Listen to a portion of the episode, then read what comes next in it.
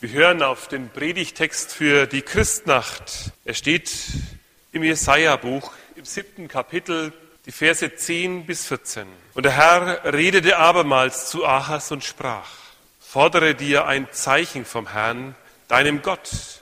Es sei drunten in der Tiefe oder droben in der Höhe. Aber Ahas sprach, ich will's nicht fordern, damit ich den Herrn nicht versuche. Da sprach Jesaja, wohl an. So hört ihr vom Hause David, ist's euch zu wenig, dass ihr Menschen müde macht? Müsst ihr auch noch meinen Gott müde machen? Darum wird euch der Herr selbst ein Zeichen geben. Siehe, eine Jungfrau ist schwanger und wird einen Sohn gebären, den wird sie nennen Immanuel. Liebe Gemeinde, ein Weihnachtsvers, wie eine Perle im Sand. Wir lesen und hören von dem Kind und seiner Mutter.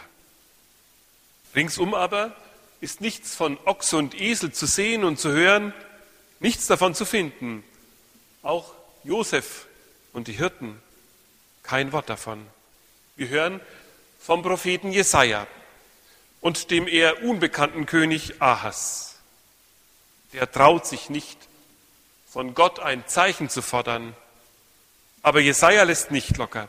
Er ermahnt den König und kündigt ihm an, dass Gott selbst ihm ein Zeichen gibt. Auch wenn er nicht danach fragt. Vielleicht denken Sie, der Aas hatte es gut. Ich wünschte mir auch, ich könnte mir ein Zeichen von Gott fordern. Ein Zeichen, das mir den Glauben festigen könnte. Ein Zeichen, das mir eine Brücke sein könnte zum Glauben hin. Ja, wenn wir uns heute ein Zeichen wünschen könnten von Gott, die meisten würden wohl nicht zögern. Aber was für ein Zeichen würden wir fordern? Frieden in der Welt? Oder wenigstens in der eigenen Familie? Heilung einer kaputten Beziehung? Oder einer schlimmen Krankheit, den Anruf vielleicht von einem Arbeitgeber, der guten, noch besseren Lohn bezahlt für das, was wir können. Für Geld und Reichtum würden wir uns natürlich nicht interessieren, oder doch? Wahrscheinlich nur, um damit Gutes zu tun. Das versteht sich ja hier. O Ahas, hättest du dir nur etwas gewünscht. Etwas, was auch auf unseren Wunschzetteln zu finden ist. Aber so hat Jesaja oder besser Gott durch ihn uns dieses merkwürdige Zeichen angekündigt. Von einer jungen, unverheirateten Frau ist die Rede und dass sie ein Kind gebiert und ihm den Namen Immanuel gibt. Siehe, eine Jungfrau ist schwanger und wird einen Sohn gebären. Den wird sie nennen Immanuel. Und während wir wie gewohnt nach Fakten fragen, sagt Jesaja, es ist ein Zeichen.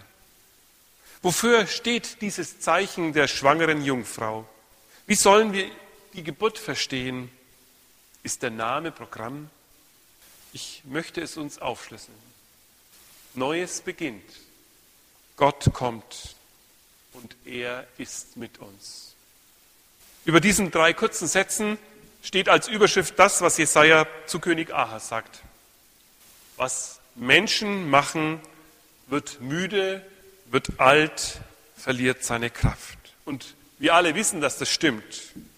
Alle Geschenke, die wir heute ausgepackt haben, die wir bekommen haben, heute glänzen sie in besonderem Licht. In ein paar Wochen vielleicht, in ein paar Jahren spätestens. Wie wenig wird von all dem, das wir heute in Empfang genommen haben, dann noch in Gebrauch sein. Deswegen schickt Gott uns etwas anderes. Neues beginnt in einer Welt, wo Menschen müde machen und müde sind. Ist es ein gutes Zeichen in unserer Welt und in unserer Zeit, wenn eine Frau schwanger ist? Ja, für so manche Großmutter und so manchen Großvater schon. Da ist es ein Tag der Freude. Wie mancher hat schon zu mir gesagt und wie manche, wie lange haben wir darauf gewartet? Endlich ist es soweit. Die jungen Leute sind ja gar nicht mehr so jung. Aber ist es wirklich ein Zeichen der äußersten Freude? Was verpasst eine junge Frau in ihrem Leben? Schwanger sein? Nein. In unserer Zeit ist das oft kein Hoffnungszeichen. Für Gott und für die Menschen zur Zeit des Jesaja ist es aber anders. Die schwangere junge Frau ist das Zeichen der Hoffnung. Der Hoffnung auf einen Neubeginn, auf einen neuen Anfang. All das, was bisher verkehrte Wege ging, alles, was schief lag, all das, was die Menschen vermasselt haben, all das kann neu werden. Das ist Gottes Zeichen der schwangeren Frau. Gott schenkt einen neuen Anfang. Jederzeit können wir diesen Anfang in Anspruch nehmen. Jederzeit neu anfangen im Zeichen des Neuanfangs, den Gott schenkt.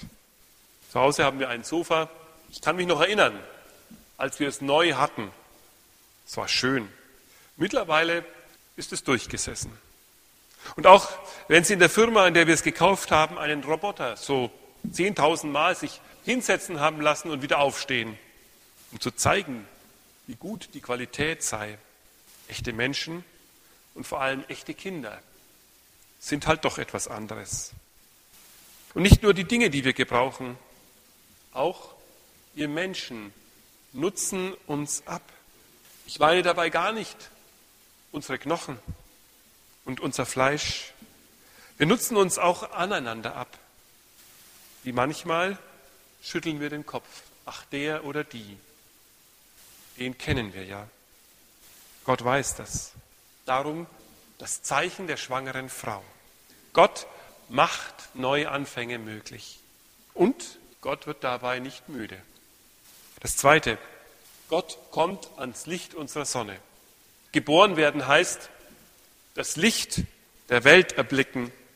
Der zweite Teil unseres Bildes heißt, sie wird einen Sohn gebären. Was kommt also da ans Licht der Welt. Das Licht der Welt. Das ist etwas Paradoxes. Versteht ihr das? Das ist ja noch viel unglaublicher und viel weniger zu verstehen als die Schwangerschaft der Jungfrau. Der, der das Licht dieser Welt geschaffen hat, tritt in das Licht seiner Welt.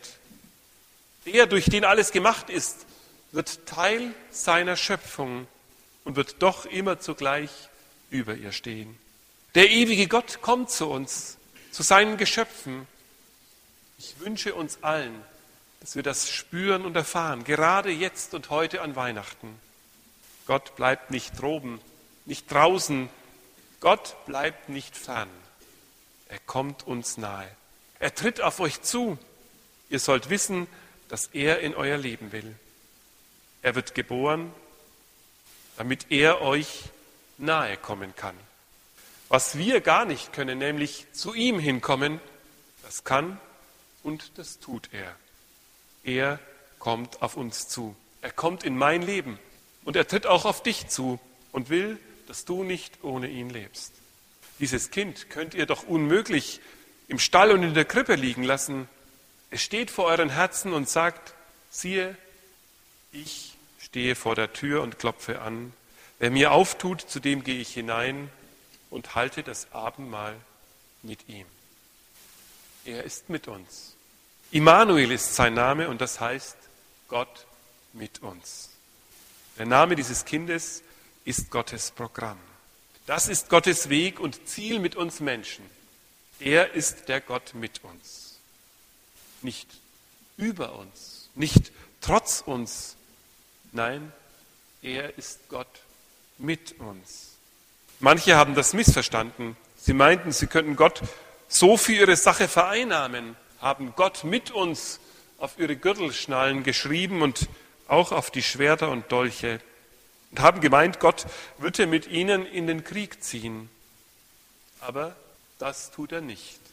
Dieser Gott mit uns, er will, dass wir unsere Schritte auf den Weg seines Friedens, auf den Weg seiner Liebe, auf den Weg ja auch seines Leidens, aber auch seiner Hoffnung lenken. Er will nicht auf unseren Waffen stehen, sondern in der Handschrift unserer guten Taten zu lesen sein. Jesus Christus ist der Gott mit uns. Die Jungfrau war schwanger und hat einen Sohn ans Licht dieser Welt geboren. Das Zeichen Gottes hat sich erfüllt, liebe Gemeinde.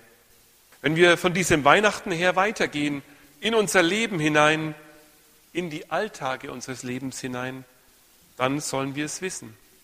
In Jesus Christus ist Gott zu uns gekommen. Diese frohe Weihnachtsbotschaft, die kann man und die darf man nicht nur auf drei Tage des Jahres eingrenzen. Diese Weihnachtsbotschaft, sie muss ihren Weg finden, hinein in die Welt, hinein in die Herzen der Menschen. Sie ist kostbar, so wie ich es gesagt habe, kostbar wie eine Perle, ein Schmuckstück, das unser Leben reich macht. Ja, seinen Wert nicht verliert, sondern immer nur noch wertvoller wird. Auch wenn Leid, auch wenn Unglück, wenn Streit und Krieg über diese Welt hereinbrechen möchten. Seht, von Weihnacht her, Gott ist mit uns. Amen.